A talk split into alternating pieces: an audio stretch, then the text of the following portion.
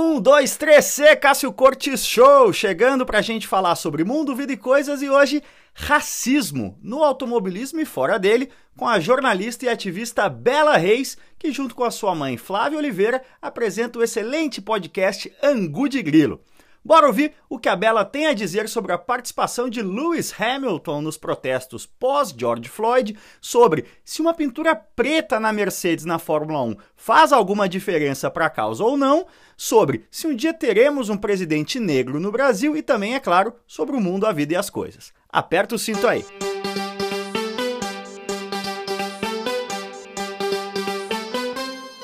Bela Reis, bem-vinda ao Cássio Cores Show. Que satisfação poder é, falar com você à distância, né? Já que faz tempo que eu não vou ao Rio de Janeiro nessa pandemia.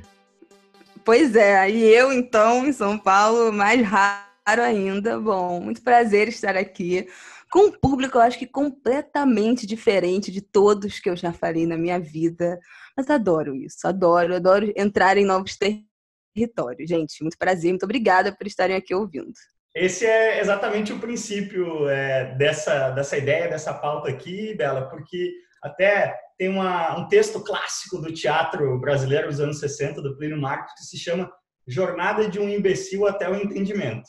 É, e eu, eu, eu acho muito saudável todo mundo, né, você, retórico, né, cada pessoa se considerar um imbecil em qualquer área que ela não tenha Exatamente. acompanhado e lido e estudado durante anos. Então, é, eu estudo e vivi e vivo automobilismo, é, mas não estudo, vivi e vivo, é, apesar de acompanhar as causas do, do, movimento negro, a questão em que pé está a, a, movimentação aí no contexto atual. Então, para tentar deixar de ser um imbecil nesse assunto e espero que é, gerar esse desejo de deixar de ser um imbecil nesse assunto na, na audiência, que queria trazer toda a polêmica do Hamilton é, na Fórmula 1 e da Mercedes, né? A mudança de pintura da Mercedes gerou muita, muita controvérsia. Queria, primeiro, assim, as suas considerações iniciais sobre isso, se esse foi um assunto que foi debatido é, no, fora do meio automobilismo, no movimento antirracista, chamemos assim. Olha, eu acho que foi. Chegou a mim essas, o Hamilton nos protestos né, do Black Lives Matter, ele nesse último fim de semana é, fazendo a pose levantando o punho, a manifestação com todos os outros pilotos com a camisa do End Racism e, Black, e, Black, e, e Black Lives Matter. Então eu acho que quebrou, saiu da bolha do automobilismo, mas eu não sei se foi com tanta potência assim, pelo menos aqui no Brasil, porque a gente tá numa quantidade de problema, é. né, nosso já para cuidar aqui, que as coisas realmente está muito difícil a gente se ater a um assunto só. Né? A gente está tendo milhões de discussões sobre troca de ministro é, da educação, adiamento de prova do Enem, data de Enem, falta de ministro da Saúde, os dados da pandemia, todas essas complicações, aumento da fome, questões de governo, presidente diagnosticado nessa última semana. Então, eu acho que isso tomou um pouco da atenção de uma manifestação que eu considero muito importante, mudanças que eu acho que são muito relevantes, porque acontecem num meio completamente embranquecido, né? Eu, meu pai sempre gostou de Fórmula 1, de assistir, só de assistir domingo, aquela coisa domingo de manhã, acordava. Acho que muita gente tem essa memória afetiva, né, de assistir ele com o pai no sofá. E eu sempre assistia com meu pai. Jamais fui fã, sob nome de piloto nenhum, mas tenho essa memória afetiva desses domingos assistindo com meu pai não tem no meu imaginário nenhum piloto negro, Sim. né? Começou a surgir. Né, história na Fórmula 1. Exatamente. Então a minha infância é, foi toda assistindo Fórmula 1 com meu pai domingo, ali como espectadora, como entretenimento, mas sem nada que me conectasse ali de certa Sim. forma com, com, com aquelas pessoas. Isso pode ter sido um fator que me desinteressou, Talvez, ou talvez não, né? Porque eu tinha já outras coisas que eu gostava. Eu gostava de ver jogo de vôlei, eu era aficionada por futebol, então talvez a minha, a minha noia fosse outra mesma. Mas é inegável, né, que, que é, uma, é uma nova imagem, é um novo líder que surge falando sobre coisas que eu tenho certeza que não foram debatidas e trazidas dentro desse universo antes. É, eu até vou querer entrar mais profundamente em, em, causas raiz da gente ter tão pouca representação de negros no automobilismo, que não é um fenômeno brasileiro, né, é um fenômeno mundial. Mas antes eu queria meio que fazer um, um, um troubleshooting, como a gente diria em inglês, né? Um, assim, é, passar para você é, alguns dos principais comentários que eu recebi, é, que a gente recebeu no Acelerados, né, quando postou a questão da mudança de pintura da Mercedes, que a Mercedes tem uma tradição de muitos e muitos anos, né, desde os anos 50 o carro ser prateado, então a marca é mais ou menos como se a Ferrari escolhesse deixar de ser vermelha, né, é um uhum. gesto bastante simbólico. E Assim, vamos lá, vamos escolher alguns dos comentários mais comuns. É, um deles, por exemplo. Medo. É, então, é, foi por causa do medo que eu senti ao ler esses comentários que eu chamei você para essa conversa. É, comentário número um, muito frequente. Ah, até parece que pintar o carro de preto vai resolver o racismo.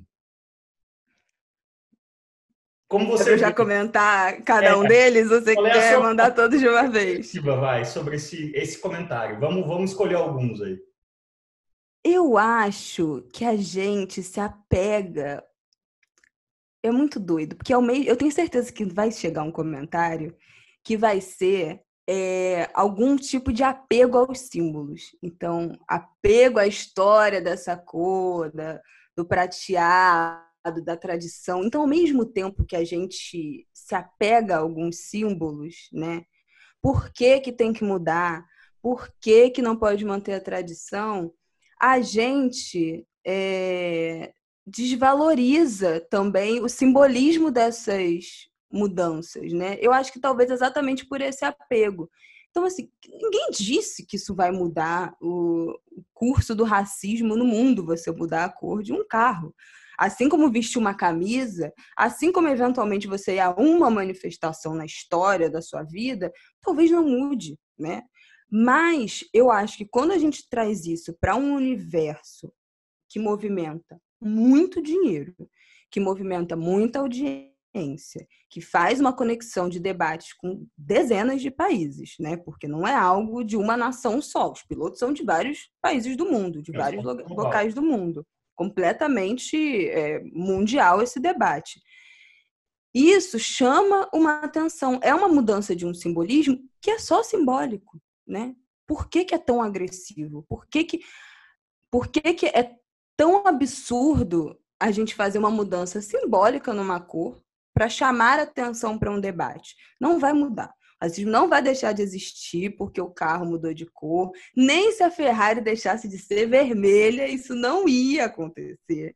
O racismo não ia deixar de existir, mas eu acho que é uma forma de chamar atenção ao debate. E aí eu acho que para isso vale. Vale protesto, vale manifestação, vale.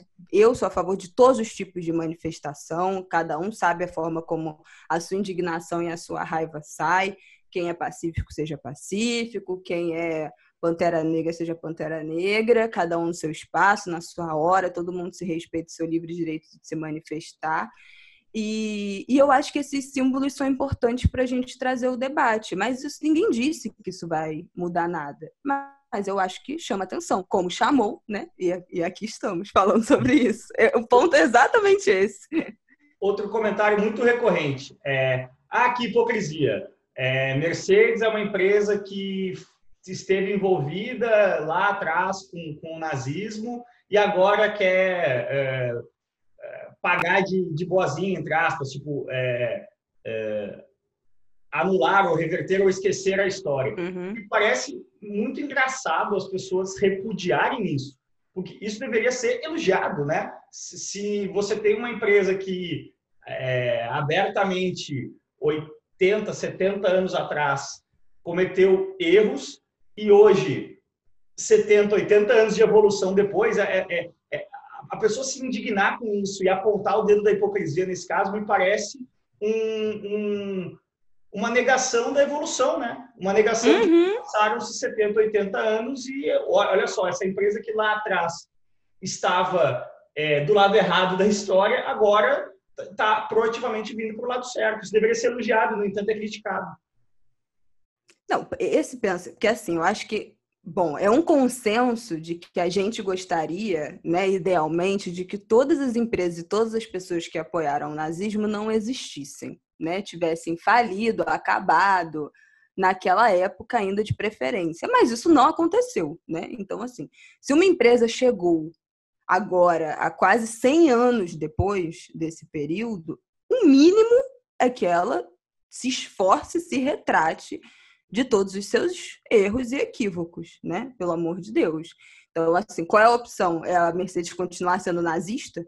Você continuar apoiando a eugenia, a supremacia? É, é, é, essa é a opção viável para se manter fiel à sua origem e não ser hipócrita? É essa a opção que a gente vai escolher? Porque não é essa a opção que eu quero. Eu imagino que ninguém aqui que esteja ouvindo a gente ache que essa seja uma opção viável. Então, eu acho que a gente inclusive, tem que cobrar essas mudanças usando esse argumento. Olha só, vocês precisam incluir profissionais negros dentro das suas, dos seus CEOs, presidentes, diretores em todas as áreas da, da Mercedes, porque vocês colaboraram ativamente para o nazismo. Sabe assim, vocês precisam se retratar de um mal que vocês também causaram e também ajudaram a financiar. E foram muitas empresas que se aproveitaram e financiaram esse regime. Então, acho que esse devia ser um argumento para a gente cobrar ainda mais posicionamento dessas empresas e ficar atento sempre, porque, né, para ver se essas mudanças realmente estão acontecendo e aconteceram. Mas, e, e eu acho que a gente tem que levar em consideração também que o debate de diversidade, e aí a gente fala de diversidade de gênero, de pessoas LGBTs, de negros, indígenas, pessoas com deficiência, esse não é um debate sobre caridade, é um debate econômico. É economicamente vantajoso você ter uma empresa diversa. Primeiro que você vai propor soluções, produtos, abordagens que vão chegar a mais pessoas, porque você vai ter mais compreensão de realidade, né? Se você é uma empresa majoritariamente composta por pessoas brancas, que pretende vender um produto para uma população de pessoas brancas e pessoas negras, é óbvio que você não vai conseguir entender a linha de diálogo com pessoas negras da mesma forma que você entende a linha de diálogo com pessoas brancas. Então, a sua construção de marca e de produto vai ser muito mais abrangente ao público que você quer atingir. E outra, as pessoas estão percebendo é, a composição dessas empresas, elas estão percebendo como é que funcionam as campanhas, que na foto lá de fim de ano, quantos brancos tem, o povo conta. Se a gente no Brasil está contando, isso é recente, e aqui a gente não é nem fadado ao boicote, porque nos Estados Unidos é boicote e ninguém compra. Eles, os Estados Unidos derrubou a segregação racial pelo boicote. Sim. Então, assim, lá essa é uma prática que é muito sedimentada no movimento negro. E aqui não, a gente cobra que estejamos lá, a gente reconhece a importância de estar nesses lugares, né? Eu acho que é, é, é, é muito diferente. A gente não está dizendo, por favor, vamos todos desligar a televisão, não vamos dar audiência para esse canal, para essa novela, para esse programa, para esse canal do YouTube, para esse perfil, não sei o que. A gente está falando, isso é importante, por isso nós queremos estar aí também. É, é completamente diferente. Esse tópico das diferenças é, Brasil e Estados Unidos está tá até na minha pauta aqui. É, é verdade. Mais é Mas eu queria só fazer um último, um último feedback seu dos comentários mais uh, delicados aí, que para mim é o, é o comentário mais difícil e delicado, que é. Ai, meu Deus, que medo. All Lives Matter. Quando você fala. Ih, pronto. Uh, negras importam, as pessoas. E assim, eu até falei isso no, no vídeo do Acelerados que eu fiz a, a, esse respeito. Eu parto do princípio que todas as pessoas que estão proativamente comentando é, no meu perfil pessoal, elas não se consideram racistas, porque eu acho que aqui se considera sequer está entrando no debate. Ela até pode ser, mas ela não se considera. É, então, Sim. eu acho que por isso que eu comecei com a jornada do imbecil até o entendimento. Eu acho que a partir do momento que uma pessoa se olha no espelho e não se considera racista, porém está agindo de forma racista, é uma questão de, de desinformação, né? Por que, que o All Lives uhum. Matter, todas as vidas importam, é um, é um, é um posicionamento, chamemos, pouco sensato nesse momento? Bom, é, eu acho que está implícito que todas as vidas importam, até porque nenhum desses movimentos está pregando um genocídio da população branca de lugar nenhum. Né? Não é somente as vidas negras e indígenas importam. Ninguém disse isso, de maneira nenhuma.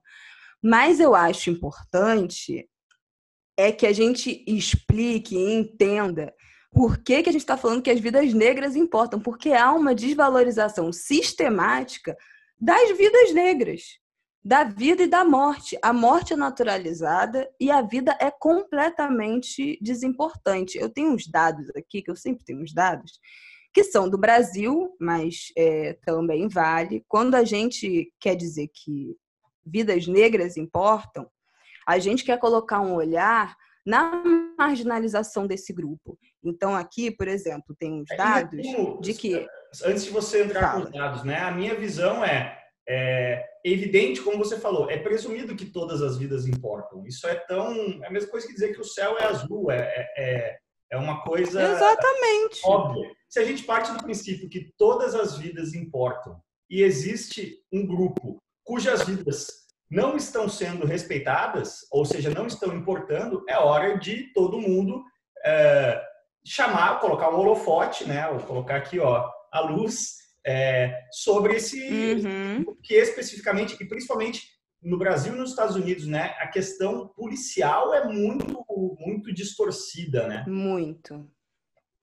Muito. E aí, o que eu queria dizer é só para a gente entender por que, que existe uma necessidade da gente reiterar por que, que a gente precisa dar atenção para vidas negras. Aqui no Brasil, nos 10% da população mais rica, os brancos são 70%. Então, dos 10% mais ricos da população brasileira, os brancos são 70% desse grupo. E entre os 10% mais pobres, os negros são 70% 5% e os brancos só 23%. Então, a gente tem uma maior parte da população negra que é pobre, que é miserável, e isso dificulta o acesso à educação, o acesso ao saneamento básico. As casas com saneamento, em maior parte, são as casas de pessoas brancas.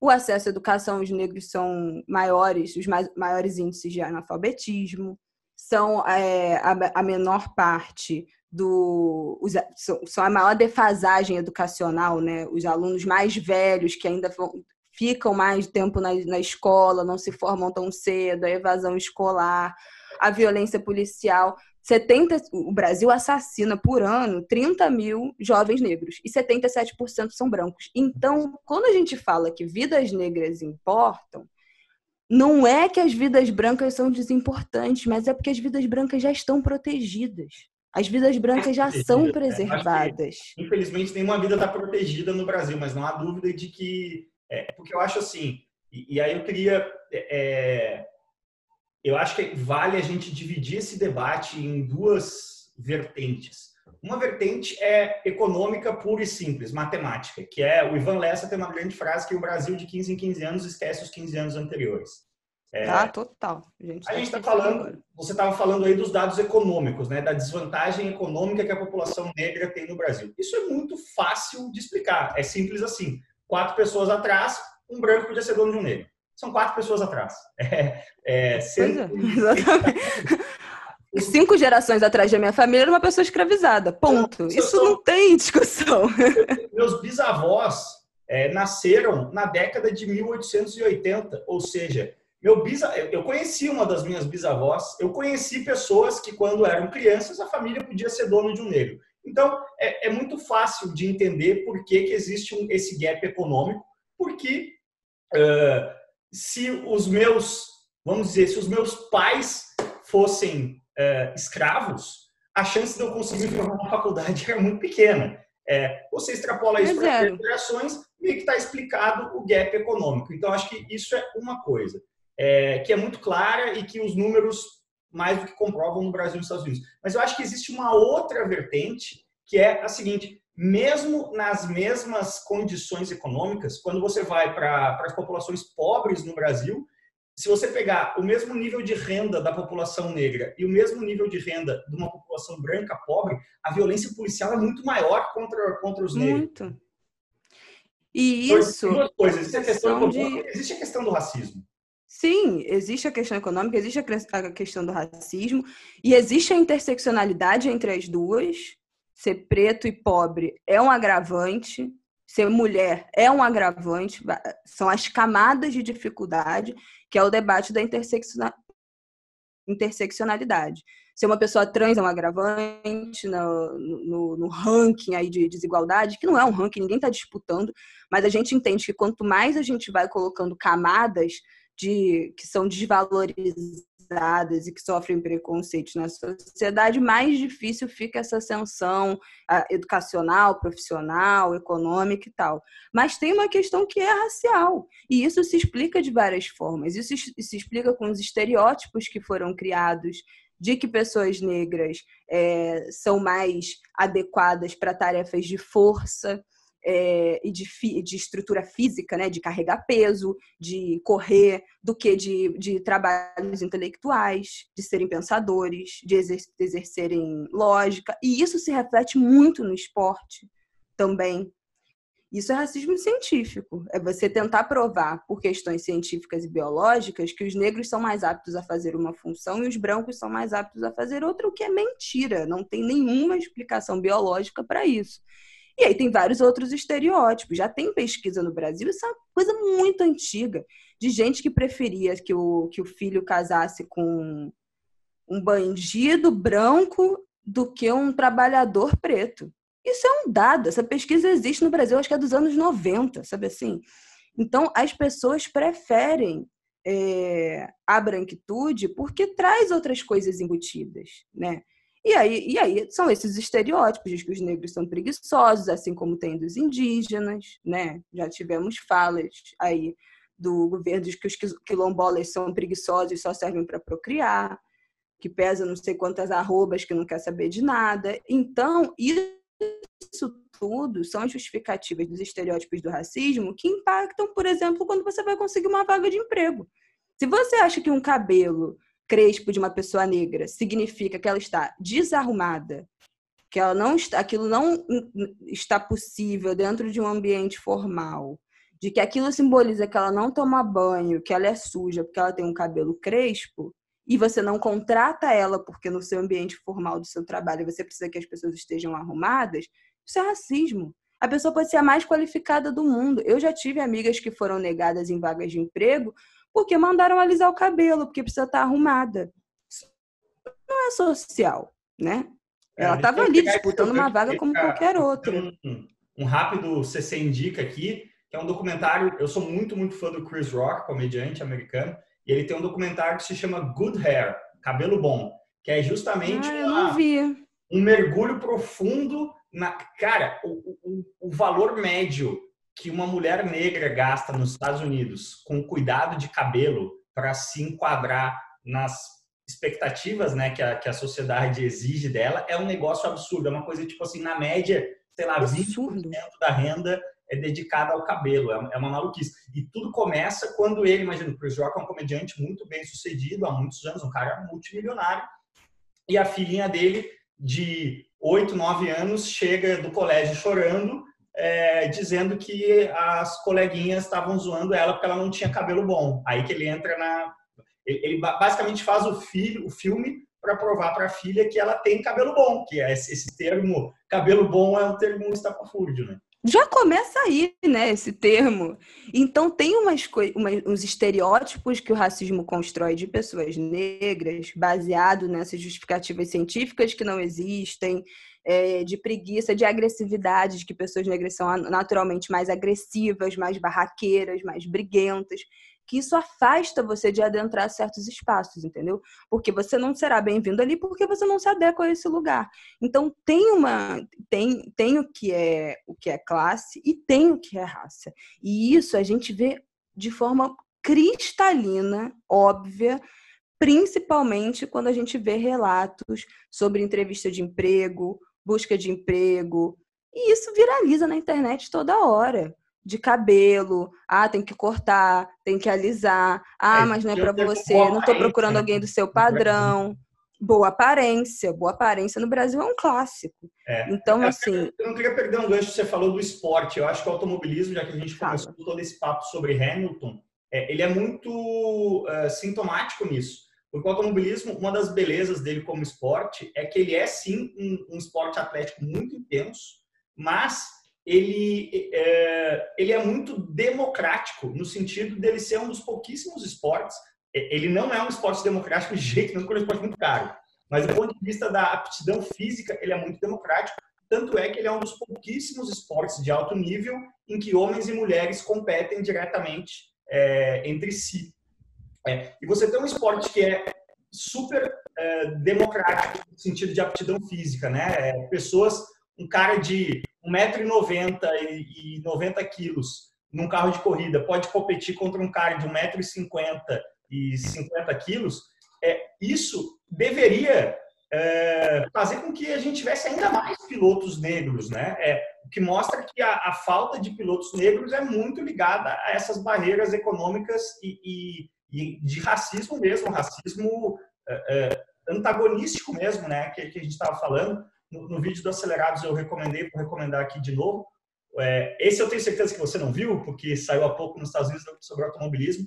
É um documentário chamado UPT, U-P-P-I-T-Y, que é a história do Willie T. Reeves, que, grossíssimo modo, é o Hamilton da Fórmula Indy, né? Foi o primeiro piloto negro nas 500 milhas de Indianápolis. Uhum. Só que veio 20 anos antes do Hamilton, então num contexto ainda menos uh, aberto do que o contexto local. E pior ainda, quando ele volta da Inglaterra, onde ele foi campeão de Fórmula Ford, ele tenta iniciar a carreira pela NASCAR, né? Que é o berço ali do sul dos Estados Unidos, é, bandeiras confederadas na pista. Então, ele Coitado, recebeu. Meu Deus é, no caso dele, é muito nítido que não foi uma barreira econômica. Ele não tinha barreira econômica, foi uma barreira 100% racial. É, eu acho que a gente tem que pensar. Quando a gente pensa em esporte, principalmente, a gente não está pensando em pessoas de 50 anos que resolvem começar uma carreira no esporte, podendo é, lutar, debater, brigar pelos seus espaços de igual para igual com seus treinadores. A gente está falando de criança. E criança Sim. não tem o mesmo preparo para lidar com, com o racismo. E, em geral, os pais da criança também não têm.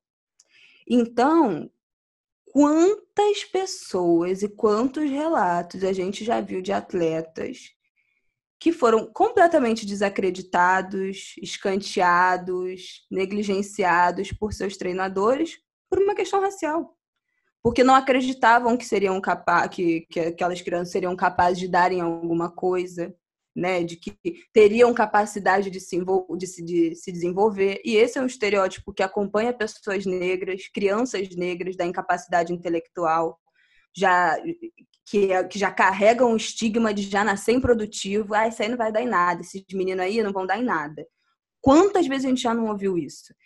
Então, tem uma barreira quando que, que, é, que é além da, da financeira, né? Porque ainda mais Fórmula 1, que é um esporte muito caro, e tem outros esportes que também são, são caros, mas que é você ser aceito numa equipe, você ser aceito num, por um treinador, você ser aceito por um clube, você ter a oportunidade de mostrar o que você sabe fazer.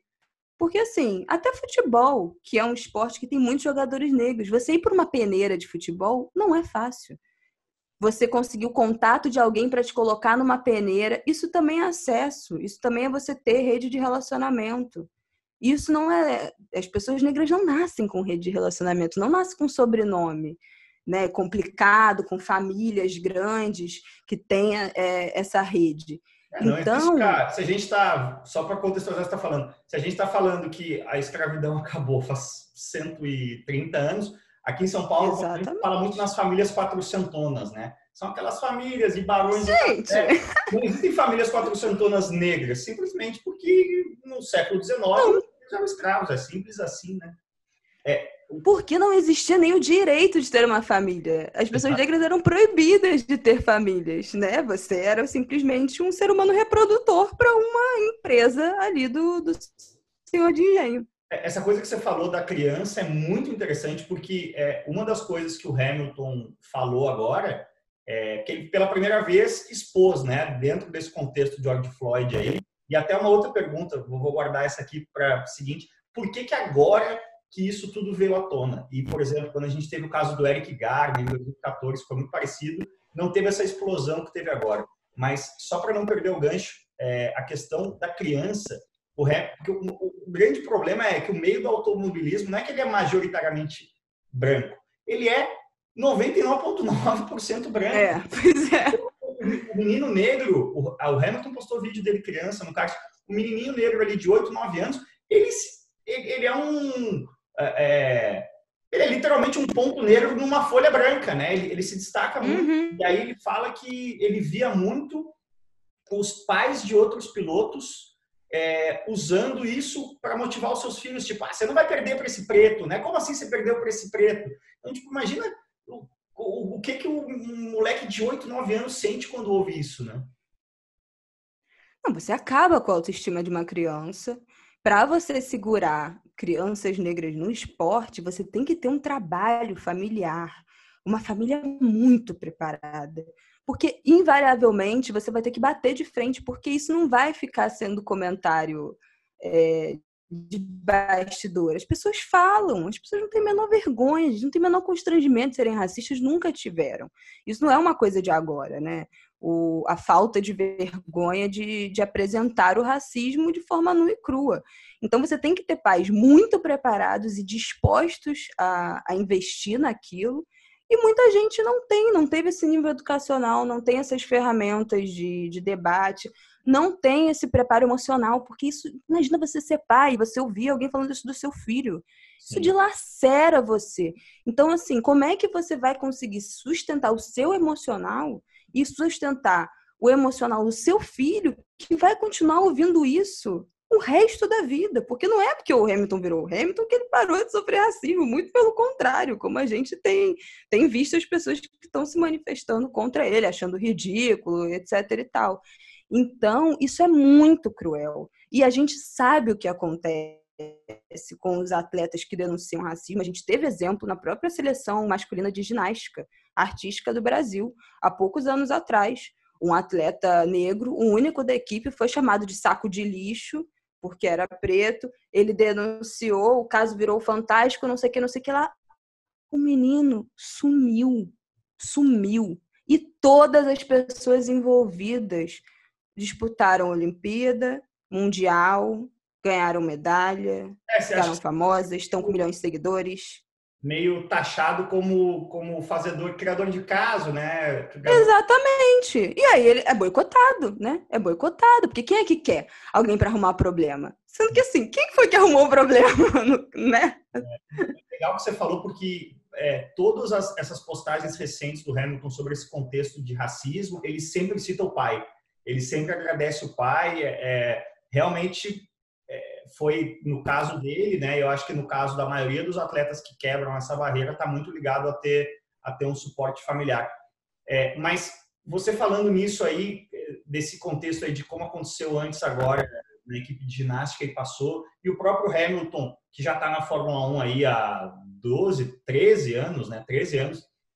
É, só realmente estourou essa, essa bolha agora? O que, que mudou assim na sua visão em 2020? Por que, que é, essas questões ganharam um, um, um, uma, uma saliência que elas nunca tinham ganho antes até hoje. Hoje a gente está gravando aqui para não perder o gancho, assim, fatos do dia. Parece que todo dia tem notícias novas a respeito disso, né? A gente teve o caso agora do Parelheiros, de uma mulher negra que é, é, eu não entendo como é que acontece um caso como o George Floyd e um mês depois um outro policial acha uma boa ideia botar o joelho no pescoço é, de qualquer pessoa, mas pior ainda uma pessoa negra. Hoje mesmo também é, o presidente da Red Bull Estados Unidos, e foi um cara com quem eu trabalhei aqui no Brasil, ele foi presidente da Red Bull Brasil antes disso, também foi demitido é, em episódios ligados a isso. Eu não tenho muita informação de, de que lado ele estava na história, porque, enfim, parece que teve uma briga com a matriz em relação ao processo de abertura processo de, de políticas de inclusão na Red Bull Estados Unidos. Mas o ponto é, todo dia em 2020 esse assunto está é, na crista e antes não era assim. Qual foi o caldo que, que gerou é, o conjunto de fatores que gerou esse cenário que a gente está vivendo hoje para você?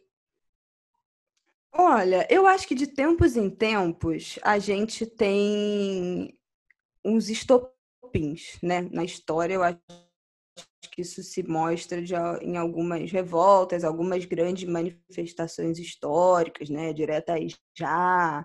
Acho que a gente pode citar os 20 centavos, né? Que ali não tinha muito assim, tava tudo muito calmo, meio todo mundo meio ali insatisfeito, mas ninguém com grandes reclamações. E aí, do nada, a passagem aumentou 20 centavos e o Brasil virou uma hecatombe. Então, assim, é um exemplo muito parecido, parece, né? Muito similar a isso. É, mas não estava tudo bem? O que, que aconteceu?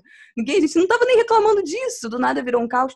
Mas eu acho, então eu acho que tem uma essa questão de que de tempos em tempos a gente vai enchendo pote, enchendo pote, enchendo pote. Porque para esses grupos, para as pessoas negras, para as pessoas pobres, não tem descanso, né? Isso acontece todo dia. Ano passado já teve Marcos Vinícius, o menino que foi assassinado na Maré, teve a Ágata no ano passado, ou no início desse ano, eu já nem me lembro mais, eu acho que foi no ano passado.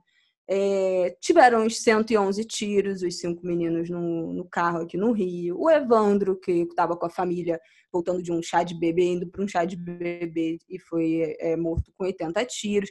Então, quando a gente faz uma linha do tempo, a gente vê que não são casos isolados, né? Agora teve o João Pedro, que também despertou essa ira de cara, a gente não aguenta mais. Então, eu acho que é isso, vai enchendo cada, sabe, cada vez mais um pouquinho, cada vez mais um pouquinho, cada vez mais um pouquinho, até a hora que explode. E isso é recorrente. Acho que nos Estados Unidos foi a mesma coisa, porque teve Michael, Mike Brown, teve vários outros, Eric Garner, teve vários outros casos nos últimos anos que geraram protestos mais regionais, né?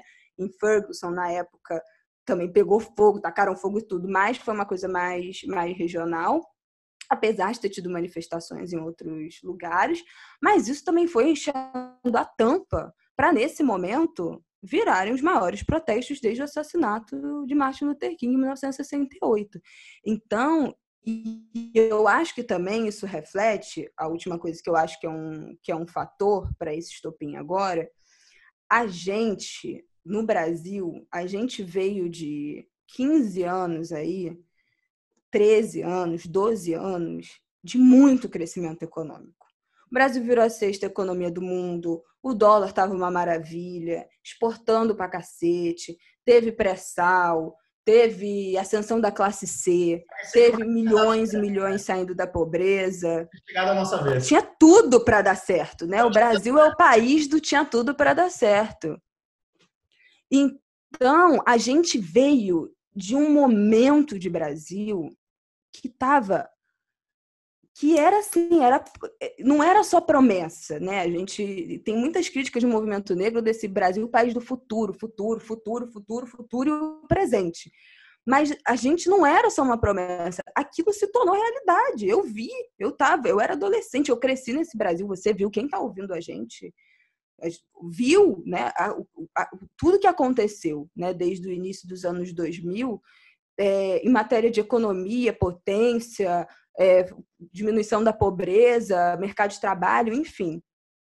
E foi uma derrocada muito rápida, não somente em todos os indicadores que nos indignam, mas também um crescimento do discurso de ódio que, que voltou a aparecer sem nenhuma vergonha, porque eu acho que tinha uma coisa do que a gente fala do Brasil, que é o racismo cordial, né? Que fica ali muito na sutileza. Eu acho que as duas coisas estão relacionadas, né? É, assim, é, tem uma frase clássica que eu gosto muito, que é expectativas são decepções, né? Então, esses anos de, uhum. de em que o Brasil parecia que tinha chegado lá, né? Vamos lembrar aí, o gigante acordou, né? Propaganda da Johnny Walker ali, o, o pão de açúcar se mexendo capa da revista Economist, né, o Cristo decolando e tal. Então parecia que as coisas tinham ido. A partir do momento em que essas expectativas que tinham sido é, muito elevadas, elas se evaporam por uma série de fatores, é, aí sim que surge a janela para que esse discurso de ódio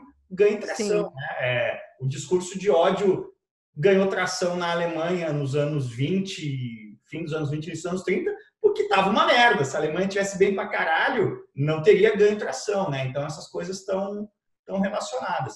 É, você falou de, de é, movimento negro brasileiro, todas essas questões, eu, amarrando lá um pouco com, com as, os comentários que, eu, que a gente falou no começo ali, é, me parece, é outra coisa que eu tenho uma dificuldade em compreender, assim, me parece que existe uma, normalmente não vinda dos negros essa crítica, mas existe uma crítica, ah, olha lá, nos Estados Unidos sim, os caras é, vão para a rua e encaram a polícia e tocam fogo, e aqui no Brasil nada disso acontece mesmo com toda essa sequência de casos que você está falando aí. Por exemplo, o caso do menino João Pedro, para mim, é um negócio que, que, que assim, poderia, né, seria base para gerar uma indignação contínua e prolongada aqui para esta Charlie Brown Jr. É, e no Brasil, não sei se isso acontece, é, não acontece ou acontece e não ganha grande mídia. Não sei se vale muito a pena fazer essa comparação entre Brasil e Estados Unidos, mas como é que você vê essa diferença entre, entre Brasil e Estados Unidos nessa questão, nesse momento? Eu acho que tem uma diferença basal que nos Estados Unidos, que é o direito à manifestação. No Brasil não há direito à manifestação. A gente não tem qualquer é, proteção e, e, e resguardo do nosso direito de se manifestar livremente. Então, quem acompanhou as manifestações lá dos Estados Unidos viu que, em vários momentos, os manifestantes quebravam vitrine, vandalizavam não sei o quê, e os policiais estavam acompanhando a manifestação e não faziam nada. Porque eles entendiam que o conflito que ia gerar com aquele monte de gente, a correria, gente ser pisoteada, é, ferimentos, não sei o que, não sei o que lá, o estresse que ia causar uma intervenção, uma vitrine quebrada, não valia a pena. Então, vai, deixa, entendeu? Porque essa é, esse é um, o, o direito à liberdade, né, e a liberdade de expressão, inclusive de você andar armado, não sei o que, a liberdade é a Constituição dos Estados Unidos. As pessoas precisam ter direito e segurança no seu, no seu direito de manifestação. Isso quer dizer que elas, as manifestações lá não vão ser repreendidas? Não, não quer dizer porque foram repreendidas. A gente viu cena de policial jogando bomba de gás e etc. Mas não dá para negar de que a repressão lá é muito inferior à repressão que acontece aqui. É, não tem nem comparação. Porque, e começa do, do, de quais são a, a, o aparato e o preparo policial. Não existe. Eu desafio alguém, alguém, ir nos Estados Unidos e achar um policial andando na rua de fuzil. Gente, isso não existe. E no Brasil, o fuzil é a arma padrão. Pelo é. menos no Rio de Janeiro. É. Você não vê nenhum policial na rua que não esteja com o fuzil atravessado.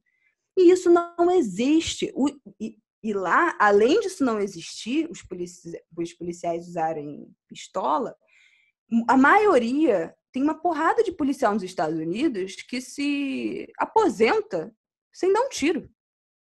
Obviamente não nas grandes cidades, né? mas em pequenas cidades, o que também não é uma realidade nem aqui no, no Brasil.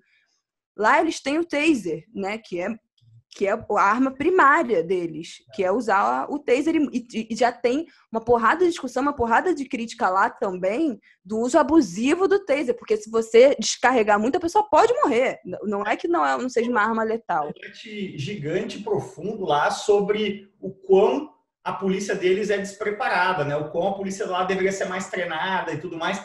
E a gente ouve isso e fala, meu... Quem nos dera! Tá ruim, né? Lá eles têm a câmera, muitas das polícias têm a câmera no carro, a câmera no uniforme.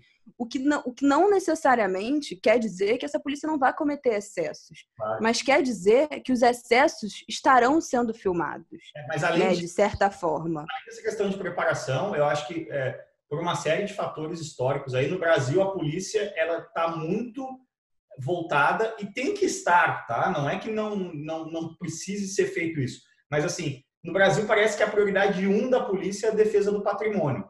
E nos Estados Unidos a defesa Totalmente. da vida. Lá a defesa da vida vem acima da defesa do patrimônio. Aqui a defesa do patrimônio vem acima da, defe da defesa da vida, dependendo de quem for a vida. É, é mais ou menos isso. Completamente. E tiveram e, e, rolou algumas discussões e textos na época das manifestações sobre isso. Como a gente aqui é viciado em defender patrimônio. Como se uma pessoa quebra vitrine de uma janela, ela merece tomar uma bala. E não é de borracha.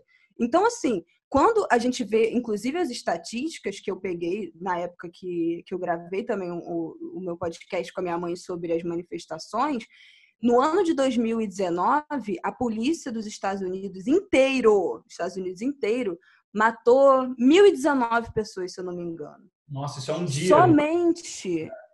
Isso no, no ano inteiro de 2019, a polícia dos Estados Unidos. A polícia do Rio de Janeiro, entre ou, janeiro e outubro de 2019, matou acho que 1.400 pessoas no Rio de Janeiro. É. Então, assim, você vai ter coragem de ir lá, quebrar tudo, tacar fogo em tudo, se manifestar? Porque, assim, eu, os meus amigos, eu, eu jamais vou botar a cara no dedo dos meus amigos, principalmente de favela, que convivem diariamente com abuso policial, para dizer que eles têm que quebrar tudo, porque a polícia vai matar eles. E é óbvio, isso aí acontece, a gente já sabe, todo dia se repete. A brutalidade aqui é outro nível, é outra coisa. A gente não tem direito a livre manifestação. Então, quem se acha confortável, principalmente pessoas brancas, né, que já tem também dados e pesquisas sobre como as pessoas brancas confiam mais na, na polícia, se sentem protegidos, que é completamente ao contrário de pessoas negras, estão todas convidadas a participar das manifestações, porque não são manifestações somente para a população negra. Assim como nos Estados Unidos a gente via inclusive em alguns momentos mais pessoas brancas do que pessoas negras, porque os negros lá são só 13% da população, enquanto aqui são mais 50%. Então, os brancos são aliados muito importantes nesses atos. Aqui também são muito importantes, estão, estão todos convidados, inclusive, a fazer a linha de frente, o cordão de isolamento, para proteger os manifestantes negros da violência policial. Tem um, um dado, a revista Car Driver americana, que é uma revista excelente, né? Maior revista de carro do mundo, mas faz tem uns 10 anos já essa matéria. Eles passaram um dia inteiro com um policial é, rodoviário. É, um dia inteiro não, né? Mais um dia, mas assim, eles mostraram a rotina, o que, que é ser um policial rodoviário na Alemanha, que é o país onde muitas estradas não têm limite de velocidade, né? Então seria uhum. você policiar isso é um trabalho difícil, né? É, e eles passaram também, mostraram o que é a rotina, o dia, o mesmo repórter, né, um policial rodoviário sul-africano, que é o país com o maior índice de roubo de carro do mundo. Então, foi essa comparação que eles fizeram. E o dado que abria a matéria era esse, você falou antes, me chamou a atenção. É, na média, o policial rodoviário alemão, ele encerra a carreira, acho que são 20, 25 anos, tendo é, sacado a arma, não atirado, sacado a arma uma vez, em média, em de carreira. O policial rodoviário sul-africano, ele saca a arma, em média, uma vez por dia. Ou seja. No Brasil não precisa nem sacar a arma, porque os policiais andam com o fuzil atravessado. Não tem sacar a arma, não tem negócio de sacar a arma. É. Então, assim, isso é muito. É, quando a gente vê também a abordagem policial nos Estados Unidos, né? Até isso de rodovia, essas imagens que mostra né, o carro da polícia perseguindo, liga a sirene, aí o carro para, aí o policial vai lá, pede o documento, checa, e muitas vezes é nesse momento que, ah, ele se mexeu de um jeito estranho, eu atirei porque eu fiquei com medo dele ter uma arma, e muitas vezes esses equívocos acontecem. Nesses momentos, aqui no Brasil, vocês já viram algum caso da polícia se está desconfiando de um carro numa rodovia, ligar a sirene para o carro parar? Pelo amor de Deus, gente, o Evaldo foi morto com 80 tiros, ele estava com, com criança, com a família inteira dentro do carro. Isso não faz isso foi o exército que matou ele. Assim, isso não faz parte das nossas práticas policiais. Olha só que interessante, né? É, e aqui eu vou, vou, passar a minha a minha é uma das piores expressões que existem, né? A minha própria experiência pessoal, que são quatro redundantes. Mas eu morei dois anos nos Estados Unidos e vou muito a trabalho nos Estados Unidos, né? E a polícia lá, ela, os, Estados Unidos, para quem não, não, não, nunca viveu, assim, eles são quase um estado policial. É, é desconfortável, assim. Eu como brasileiro branco e rico, é, me sinto desconfortável com a polícia nos Estados Unidos. Vou te dar alguns números. É, eu tive arma apontada para minha cabeça pela polícia nos Estados Unidos duas vezes nos seis meses que eu morei na van. Eu morei seis meses numa van caindo aos pedaços, então às vezes eu é, teve uma vez no Arizona que eu estava cansado de noite, uma da manhã, passei uma placa de pai e isso na cidadezinha lá de interior é, é uma ofensa gravíssima. A abordagem do cara vê um carro velho cruzando uma placa de pare, já foi mega agressiva, já fechou o carro, já veio com arma e tudo mais. Aí quando você é, é, desescala a situação, ele desescala. E outra é quando a van pega fogo e eu tenho que dormir na frente do mecânico duas vezes durante a noite também, uma com arma e outra sem, eu fui abordado pela polícia. É, duas vezes também é, por mínimas infrações de trânsito, assim, é, uma passar o carro da polícia 5 km por hora mais rápido, sirene, abordagem e tudo mais. A outra é fazer a conversão à esquerda no cruzamento sem dar o pisca, sirene, abordagem, documento, tudo mais, nananana. em dois anos morando nos Estados Unidos, tá? É, em 36 anos restantes, que eu tenho 38 morando no Brasil, eu acho que eu nunca fui abordado pela polícia sem ser no contexto blitz. É, essas abordagens todas nos Estados Unidos, essas quatro abordagens, a polícia foi proativa atrás de mim, né? Eu cometi uma, uhum. algo na, na, visão deles e eles vieram atrás de mim. Aqui, eu nunca estava, por exemplo, na, na, autoestrada e o policial acendeu uma luz e mandou encostar para fazer uma verificação, sabe? É, é, é sintomático. Mas sem querer. Não, é uma loucura. É uma loucura. E a gente vê em rodovias, deixa eu só finalizar, é, eu dirijo muito aqui no Rio e vira e mexe em, em, via expressa. Você vê um carro policial com uma moto com dois garotos, dois jovens negros parados checando a moto. Não é blitz, é encosto, mandou encostar. E, e, aqui a gente se comemora quando manda encostar, né? Quando não sai atirando e perseguindo. Mas mano, já vi isso outro dia, antes da pandemia na linha amarela. E você passa, e eu passo. E, e, assim, eu moro na Zona Sul, num bairro de muita elite aqui do Rio de Janeiro. E eu fico muito tensa toda vez que eu vou passar numa Blitz com meu namorado, que é um homem negro retinto num carro que custa, sei lá, muitos mil reais. Eu fico muito tensa, porque assim, eu acho que no fim das contas eles não param porque a gente abre o vidro, acende a luz, não sei quê, eu faço cara de linda, maravilhosa, tá com uma mulher do lado, a gente bem vestido, não sei o quê, de camisa de social, nananana, ele com jaleco de médico pendurado, então é, a gente nunca foi parado. Mas por que, que a gente deveria ter medo disso? Eu moro aqui, Sabe assim, eu, eu, eu, moro aqui tanto quanto todas as outras pessoas que moram aqui. Eu pago esse PTU, né? Porque existe uma obsessão do. Ah, não, mas eu pago IPTU, que é, é próprio, é próprio, pago IPTU, é tão meu quanto é de todas as outras pessoas. E ainda assim, ainda num lugar de, de muita proteção dessa bolha, ainda é o, o encontro com a polícia ainda traz muito, muito medo. Deixa eu fazer uma. tentar aterrizar esse, essa conversa toda e já fazer um primeiro gancho para a pergunta que, que caracteriza todos os episódios do Caso Curto Show. A primeira é a seguinte: é, você vê, primeiro, uma possibilidade, e segundo, se isso realmente seria algo é, que teria uma diferença histórica. É, você vê uma possibilidade de médio, curto, médio prazo, vai, 5 é, a 10 anos, próxima eleição ou daqui a uma eleição seguinte, a gente ter um presidente negro no Brasil? Olha, é... uma presidente. Eu não acho impossível, porque eu acho que a população negra responderia muito bem a uma possível candidatura de uma pessoa negra, por uma questão de identificação mesmo de, de representatividade. Mas eu acho, assim, muito, muito, muito difícil pensando em todo jogo político, partidário, de campanha, de, de, de, obviamente, a contribuição da, dos veículos de comunicação, né, que são também responsáveis por, por, por os resultados que a gente, a gente sabe como a, a comunicação pode operar a favor ou contra uma candidatura ou não. Então, acho que esses fatores jamais permitiriam é, que um candidato negro ganhasse no Brasil a curto prazo, assim. Mas seria uma candidatura muito bem recebida, porque assim, já passou da hora, né, gente? Já passou da hora. E é impressionante como a questão de raça no Brasil se sobrepõe à questão de gênero, né? Uma coisa que a gente fala muito. O Brasil, os Estados Unidos nunca elegeu uma mulher, mas já elegeu um homem negro.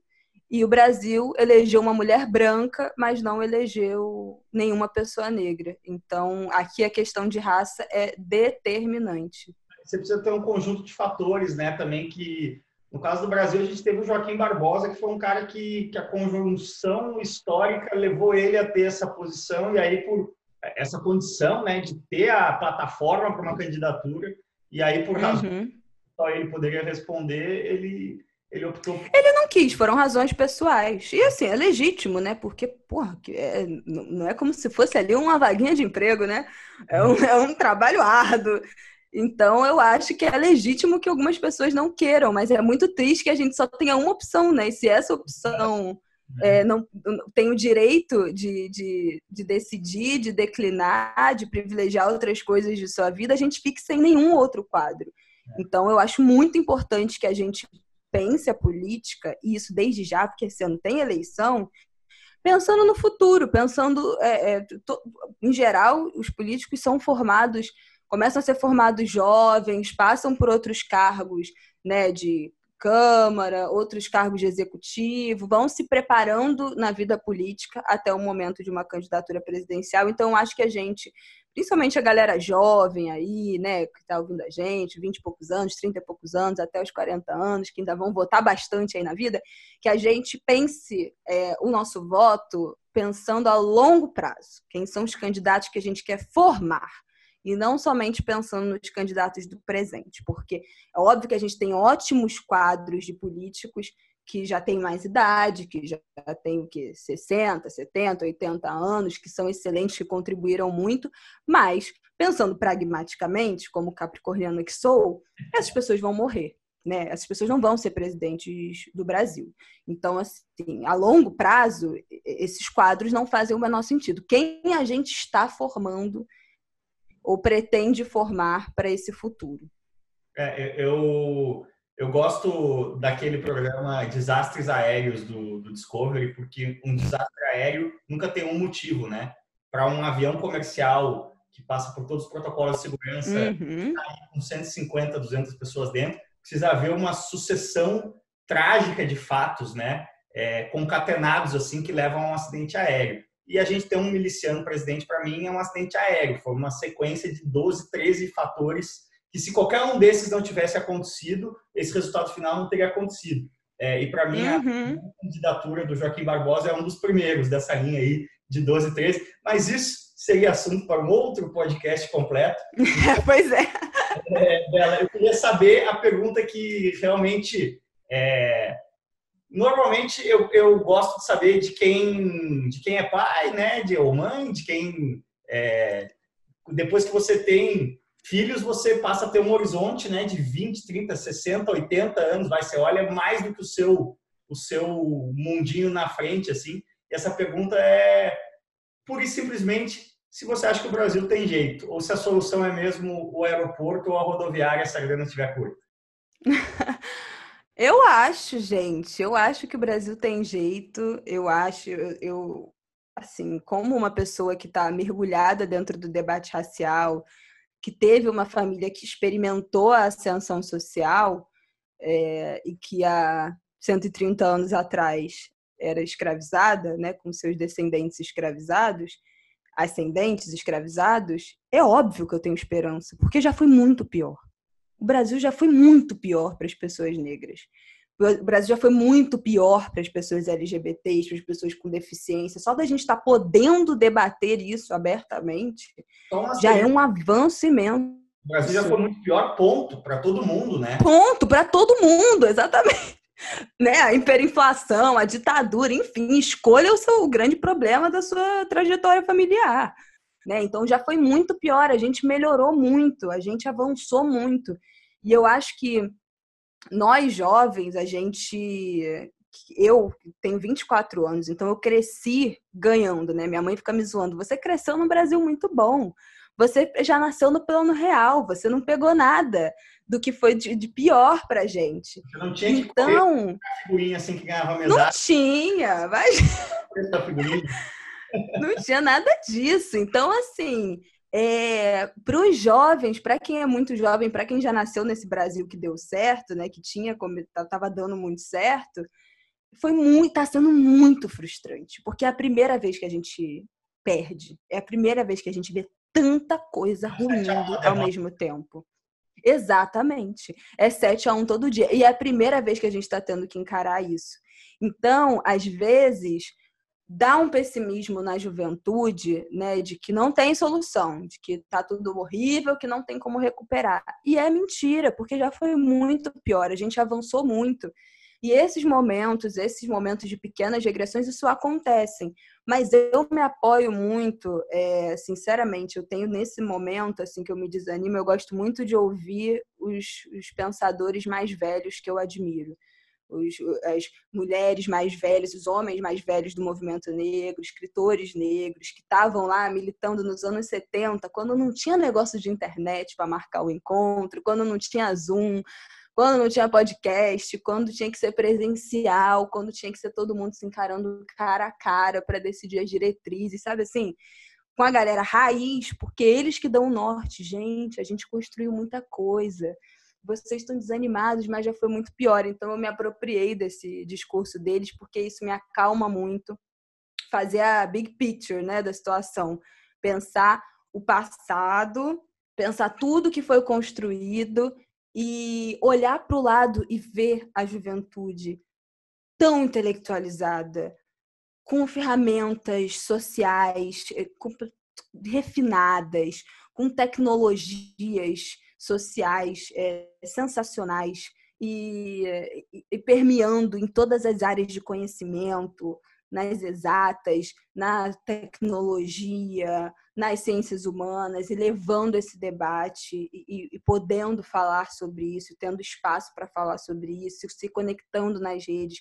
Isso é tão potente, isso é tão novo. A gente nunca experimentou um mundo em que a gente tivesse tanta liberdade para falar, tanta possibilidade de ser ouvido e de, e de acessar os espaços com esses debates. Então, quando eu vejo a potência da juventude que está meio que junto comigo nessa empreitada, isso me dá ainda mais segurança de que tem jeito, a gente vai dar um jeito, a gente sempre deu um jeito, gente. Como diz a minha mãe, isso é uma coisa que minha mãe também muito, fala muito, a gente chegou nesse país em porão de navio. E agora eu tô aqui falando nesse podcast, já é sei lá quantas gerações a minha família já teve, já deu muito certo, né? Então, assim, vai dar, vai dar. É, a, a, humanidade, né, e o Brasil, por consequência, ela anda para frente, né? A curva macro é assim, só que ela é uma curva assim, né? Aí, às, às vezes, você pega o recorte... Exatamente. Pode ser desesperador, mas, mas calma, calma que vai passar. É, Bela, muitíssimo... Calma, gente por esse papo é, iluminador, espero, E faça aí o seu jabá, onde a galera pode te encontrar para ouvir mais aí dos seus insights. Gente, eu tenho um podcast chamado Angu de Grilo com a minha mãe, a Flávia Oliveira, que também é jornalista. Lá a gente fala de entretenimento. É o quê? É uma senhora jornalista, sua mãe. Exatamente. Uma, assim, se você não conhece, você está por fora. uma excelente jornalista. E lá a gente fala de, do noticiário, fala de questão, tudo a partir de um recorte né, racial e de gênero que a gente sempre traz, e social, porque isso é, é quem a gente é, né? A gente não consegue fazer leituras e comentários que não passem por isso. Mas a gente fala de entretenimento, a gente fala da nossa vida, a gente fala de outras bobeiras. O papo, em geral, é leve, não é nada técnico, muito roteirizado, é, é, super fluido e com muita intimidade, né? Porque somos mãe e filha, então procurem aí em todas as plataformas o Angu de Grilo e eu tô no Instagram, arroba Bela Reis, lá é minha rede principal de produção de conteúdo, texto, story, eventualmente alguns vídeos, falando sobre tudo isso e trazendo todos esses debates aí. Legal, Bela. Como sempre aí para os ouvintes e espectadores aqui do IGTV também do Caso Cores Show. Valeu demais e eu vou encerrar aqui com um golinho de vinho que eu sei que você não pode tomar.